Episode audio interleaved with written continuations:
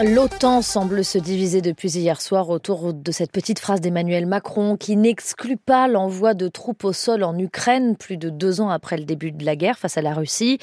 Plusieurs pays alliés s'y opposent. L'OTAN refuse de devenir co-belligérant, mais l'OTAN se renforce toutefois face à la Russie. La Suède va très prochainement devenir le 32e membre de l'Alliance transatlantique. La Hongrie a levé son veto, donc le dernier obstacle pour Stockholm qui avait fait la demande juste après le début de l'offensive russe. Sur le plan stratégique pour l'Europe, l'arrivée de la Suède permet surtout à l'OTAN de verrouiller la mer Baltique, où la Russie sera donc désormais cernée par l'Alliance.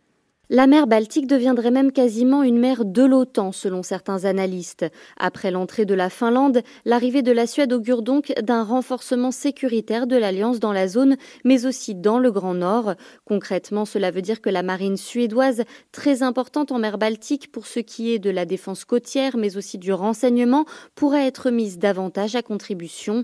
Même chose pour les ports et les aéroports suédois. Une nouvelle dynamique positive pour les pays baltes notamment mais la Suède arrive également au sein de l'OTAN avec une capacité militaire robuste et des investissements sécuritaires importants. Le pays prévoit de consacrer au moins 2% de son PIB à la défense cette année, atteignant ainsi l'objectif fixé par les Alliés au sommet de Vilnius en 2023. Objectif remis sur la table par les récentes déclarations de Donald Trump qui a menacé les mauvais payeurs de l'Alliance. Et sur le plan technique, il s'agit surtout de confirmer une intégration déjà très engagée. Effectivement, la Suède participe déjà depuis longtemps à de nombreux groupes de travail de l'OTAN. Depuis sa candidature, les exercices conjoints avec les alliés se sont d'ailleurs multipliés. Souvenez-vous de l'opération Aurora 23 en Suède en avril dernier, qui avait mobilisé plus de 20 000 soldats originaires de 14 pays, ou alors de ces bombardiers américains qui s'étaient posés dans le nord du pays en juin. Stockholm était aussi régulièrement invité au Conseil de l'Atlantique Nord, l'organe décisionnel de l'OTAN et n'était donc pas véritablement exclu des processus de décision.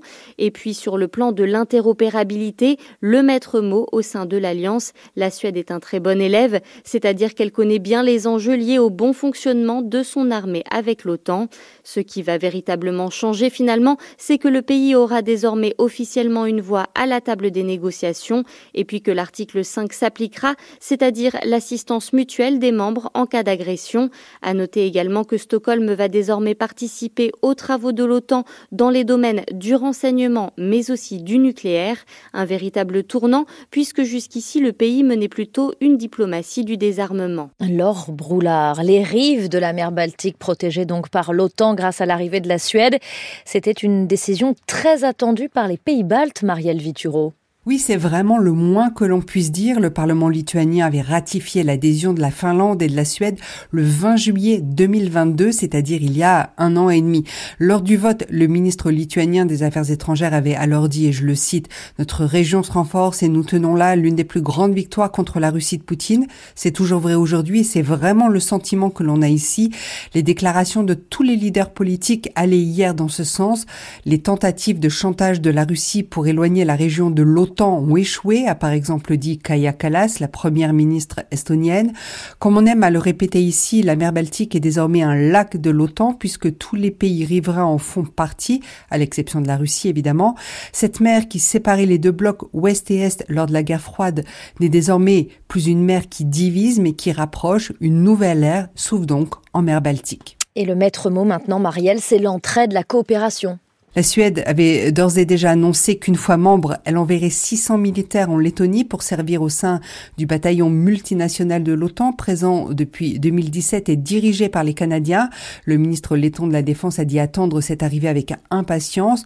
Et puis, avec l'arrivée de la Suède, ce sont les fonds marins de la Baltique qui seront bien mieux surveillés. On se rappelle que des câbles ont été récemment endommagés dans le golfe entre la Finlande et l'Estonie. Les Baltes ont de longs kilomètres de côte, même 3800 kilomètres pour l'Estonie qui compte de nombreuses îles, mais aucun sous-marin. C'est ce que la Suède, en revanche, possède et avec toutes les connaissances qui vont avec. Alors, si les Baltes et la Suède coopéraient déjà militairement, le fait d'être désormais tous dans la même alliance va accélérer les échanges d'informations, notamment les informations classifiées. La sécurité se renforce donc dans la région avec l'arrivée de la Suède et puis de la Finlande quelques mois auparavant. L'OTAN est encore plus présent dans le voisinage immédiat des Baltes. Cela rassure alors que la machine de guerre russe continue continue de tourner à plein régime. Marielle Vituro pour ce club des correspondants sur France Info.